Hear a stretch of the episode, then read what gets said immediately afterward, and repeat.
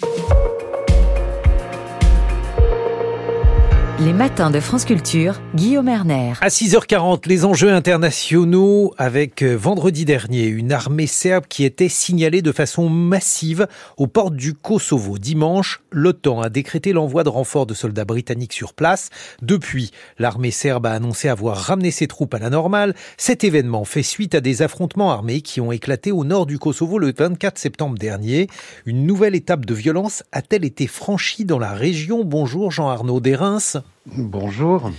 Vous êtes euh, rédacteur en chef du Courrier des Balkans. On vous doit notamment les Balkans en 100 questions aux éditions Talendier. C'est un territoire qui fait régulièrement l'objet de tensions, de crises, qui préoccupent la scène internationale depuis très longtemps. Et j'ai besoin de vous, Jean-Arnaud Derins, pour nous expliquer pourquoi eh, ces crises sont-elles à ce point cycliques dans ces lieux Peut-être quelques mots pour les décrire et euh, pour euh, évoquer ce qui se joue à chaque fois à cette frontière du Kosovo.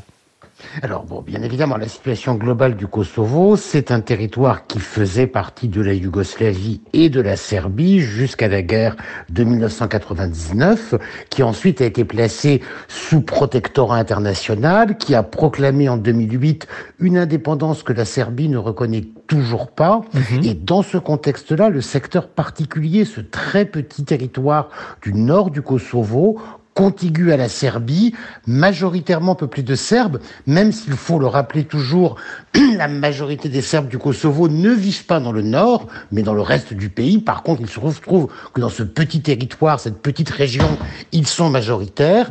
Eh bien, ce nord du Kosovo est, je dirais, une scène de théâtre sur lequel Belgrade et Pristina montrent régulièrement leurs muscles, se provoquent, même si, alors ça, c'est le scénario récurrent, les prétextes, vous pouvez en trouver autant que vous voulez. Depuis deux ans à peu près, la crise a été, euh, la nouvelle crise a été amorcée par la question des plaques, des plaques d'immatriculation des, des, voitures. Et cette crise n'est en réalité toujours pas terminée. Elle connaît oui, ce qui, ce qui était extrêmement compliqué, Jean-Arnaud Derins, à, à comprendre, euh, vu d'ici, ces histoires de plaques d'immatriculation.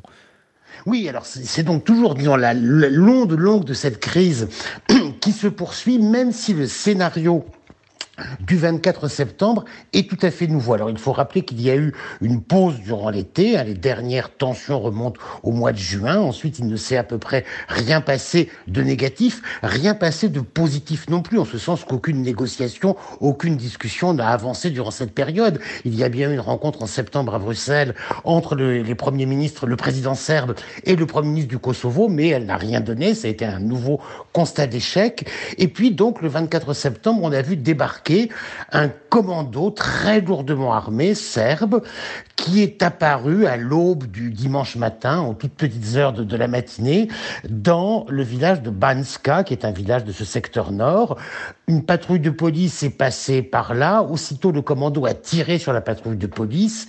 Puis le commando s'est retranché dans le monastère de ce village de Banska. Et là, des véritables scènes de guerre ont éclaté. Au bout du compte, trois des membres du commando serbe ont été tués. Un autre policier a été très lourdement euh, blessé. Bref, des des scènes de combat, mais surtout on ne comprend pas vraiment qui était à l'origine de cette, action. Euh, les autorités de Belgrade ont une position, je dirais, assez ambiguë. Elles ont bien évidemment regretté la mort du policier kosovar, c'est, je dirais, la moindre des choses. Dans le même temps, elles ont proclamé un deuil pour les membres serbes du commando, alors c'est quand même un commando très lourdement armé qui a ouvert le feu sur la police du Kosovo.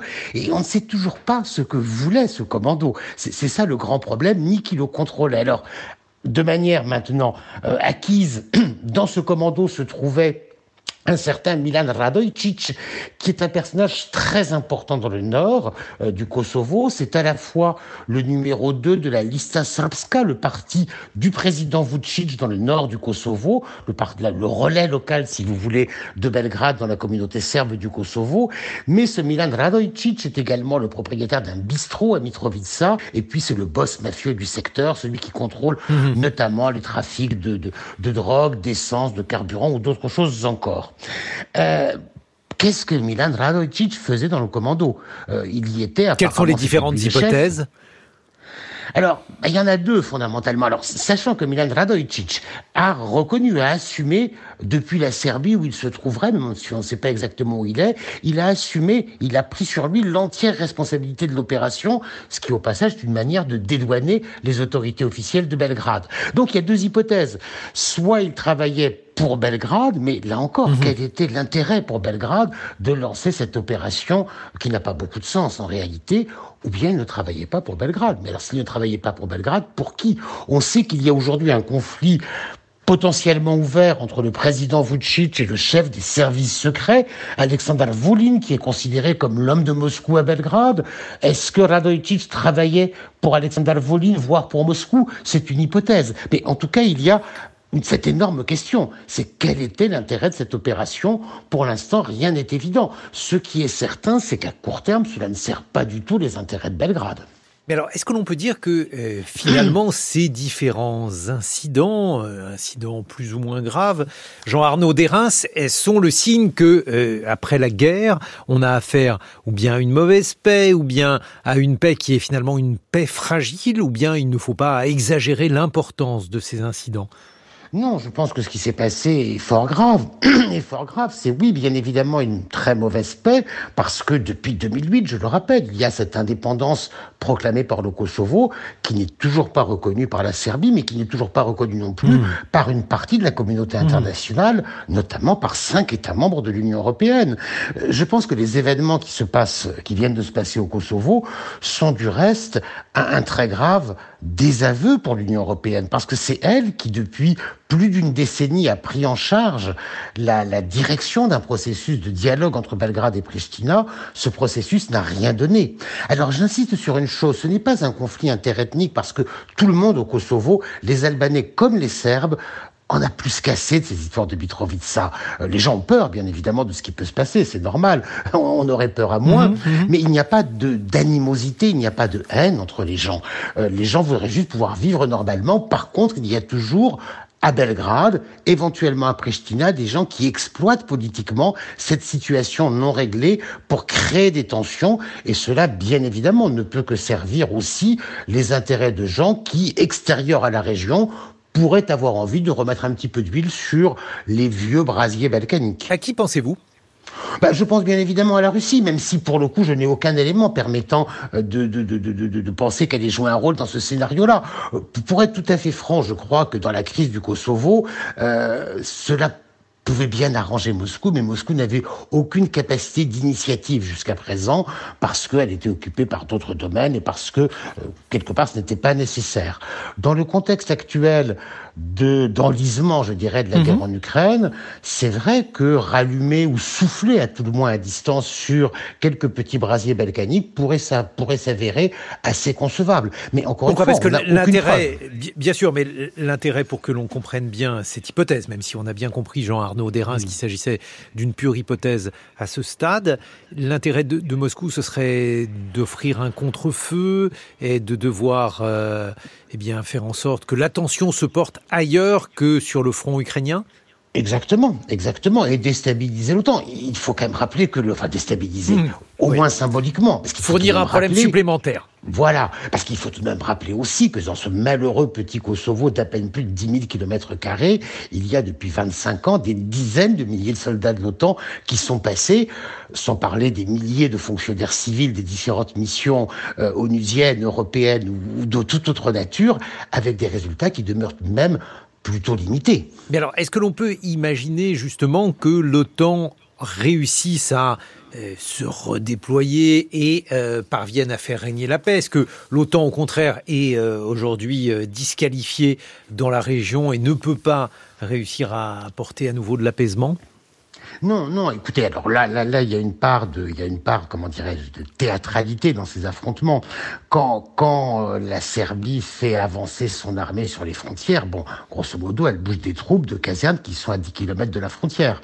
Euh, voilà, on, est sur le mhm. théâtre, on n'est pas sur quelque chose de très très sérieux. Euh, le, le, Kosovo est contigu avec la Serbie, il faut le rappeler. Et je dirais presque qu'il est normal que la Serbie ait pas mal de bases militaires non loin du Kosovo. Enfin, c'est à tout le moins très compréhensible. Euh, le renforcement de la présence militaire de l'OTAN, c'est bien évidemment une garantie de sécurité. Mais après, on peut penser tout ce que l'on veut de Belgrade. Euh, on peut penser que Belgrade ne contrôle pas ses services de sécurité, ne contrôle pas les mafieux du Nord. Mais enfin, il est quand même évident que la Serbie ne va pas prendre la responsabilité d'attaquer des troupes de l'OTAN. Euh, il y a tout de même un petit peu de bon sens qui, qui prévaut. Donc la présence de l'OTAN est tout à fait de nature à régler les questions sécuritaires. Et je dirais que le renforcement des troupes est une mesure symbolique, mais qu'il y ait 1000 ou qu'il y ait 5000 soldats, ça ne change en réalité pas grand-chose. On n'est pas dans une situation où la guerre va repartir au Kosovo, il faut le rappeler. Par contre, la vraie question, c'est comment est-ce que l'on fait pour trouver une solution politique? Et là, aujourd'hui, personne n'a de réponse. L'Union européenne, donc vous, vous nous l'avez dit, eh, celle-ci voit sa position fragilisée. Que peut-elle faire aujourd'hui? Est-ce que l'on peut imaginer, euh, puisqu'on a évoqué l'OTAN, on a évoqué la Russie, eh bien, donc euh, désormais, Alors, cette union, que peut-elle faire? Alors, il y a deux choses. Euh, d'une part, il faut bien évidemment, malgré tout, relancer le processus de dialogue, c'est-à-dire se, mettre à nouveau autour d'une table Belgrade et Pristina d'une manière ou d'une autre. Mais il faut aussi rompre avec pas mal de mauvais choix qui ont été faits au cours de l'année précédente. Euh, lorsque la crise a connu son nouvelle, sa nouvelle poussée, son, sa nouvelle -hmm. acmé au printemps dernier, la politique des Européens et des Américains pour être exact, des États-Unis, de la France, suivis par leurs partenaires européens, a été de désigner Pristina comme le principal fauteur de troubles. Pourquoi? Tout simplement parce qu'il fallait ménager Belgrade de crainte que Belgrade ne se tourne trop vers Moscou.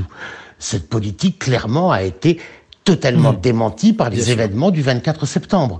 Dans ces, rappelons qu'aujourd'hui, le Kosovo fait l'objet de sanctions de l'Union européenne pour la crise du Nord, pas la Serbie.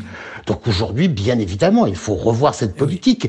Ce que disent certains diplomates, c'est qu'il ne serait européen, c'est qu'il ne serait pas possible de euh, sanctionner la Serbie parce qu'il n'y a pas de consensus dans l'Union européenne. Donc il y avait un consensus pour sanctionner le Kosovo, il n'y en aurait pas plus. pour sanctionner la Serbie. Ce qui rend les choses effectivement beaucoup plus compliqué. Mille merci Jean-Arnaud Derins, rédacteur en chef du Courrier des Balkans. On vous doit les Balkans sans question aux éditions Talendier. Je ne poserai qu'une question à Alexandra Delbo dans un instant pour Avec Science.